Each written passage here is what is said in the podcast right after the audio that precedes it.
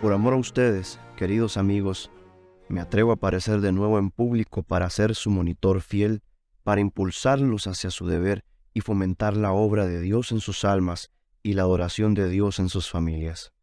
Y no sé cómo puede emplear un ministro su nombre, sus estudios y escribir mejor, además de la convicción y la conversación de almas particulares, que imponiendo sobre los cabezas de familia, que se ocupen de las almas que estén a su cargo, esto tiene una tendencia directa a la reforma pública.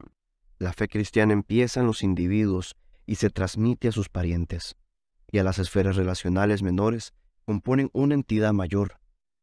Las iglesias y las mancomunidades están formadas por familia. Existe una queja general por la decadencia del poder de la piedad y la inundación de las cosas profanas y con razón. No conozco mejor remedio que la piedad doméstica. ¿Acaso enseñaron los gobernadores a sus subalternos mediante consejos y ejemplos? Desanimaron severamente y restringieron las enormidades, fomentando con celo la santidad, clamando a Dios en unidad y con fervor, pidiéndole que obrara con eficacia y realizara aquello que ellos no podían hacer, pudiendo decir, ¿qué bendita alteración vendría a continuación? En vano se quejan de magistrados y ministros mientras ustedes que son padres de familia son infieles a su deber. Se quejan de que el mundo está en mal estado. ¿Qué hacen ustedes para remediarlo? No se quejen tanto de los demás, sino de ustedes mismos, y no se quejen tanto ante los hombres, sino delante de Dios.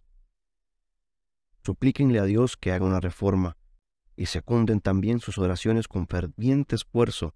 Ocúpense en su propio hogar y actúen para Dios dentro de este ámbito conforme vayan teniendo más oportunidad de familiaridad con los que viven dentro de su casa, más autoridad tendrán sobre ellos porque ellos dependerán de ustedes para que influyan en ellos. Y si no mejoran este talento, tendrán terribles cuentas que rendir, sobre todo cuando sus manos tengan que responder de la sangre de ellos, porque el pecado que cometieron se cargará sobre la negligencia de ustedes. Oh señores, ¿no han pecado ustedes ya bastante? Sino que tienen que acarrear sobre ustedes la culpa de toda su familia? Son ustedes los que hacen que los tiempos sean malos y provocan juicio sobre la nación. Prefieren ver las angustias de sus hijos y oírlos gritar en medio de tormentos infernales, y hablarles una palabra para su instrucción, escucharlos llorar bajo su corrección, o suplicarle a Dios por su salvación. Oh crueles tigres y monstruos bárbaros, tal vez imaginen que ustedes son cristianos. Sin embargo, mi juicio, un hombre que no mantiene la adoración de Dios como costumbre en su familia no es digno de ser un participante adecuado de la Santa Cena. Merece amonestación y censura por este pecado de omisión, así como por los escandalosos pecados de comisión, y es que traiciona su vil hipocresía al pretender ser un santo fuera, cuando es una bestia en casa, porque un cristiano bien nacido, es decir, de buenas maneras y refinado, respeta todos los mandamientos de Dios es de los que son justos delante de Dios y andan irreprensibles en todos los mandamientos y ordenanzas del Señor. Que los otros vayan en medio de la manada de los profanos y que les vaya como hagan finalmente, sin conciencia de familia o piedad pertinente. Los que no oren ahora llorarán más tarde. Señor, Señor, ábrenos cuando la puerta se cierre.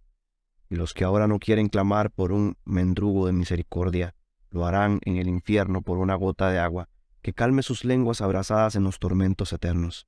A estos hipócritas que se autodestruyen, les recomiendo que consideren seriamente Proverbios 1, 24 al 31, Job 8, 13 al 15 y 27 del 8 al 10. Oh, cuán gran honor que el Rey del cielo le admita a uno en la cámara de su presencia con la familia. Dos veces al día para confesar pecados pedir perdón y provisiones de misericordia, para darle la gloria por su bondad y depositar la carga sobre él y obtener alivio. Espero que no sean nunca reacios a esto ni se cansen de ello, que Dios no lo permita. El que quiere tener una buena salud no se queja a la hora de comer.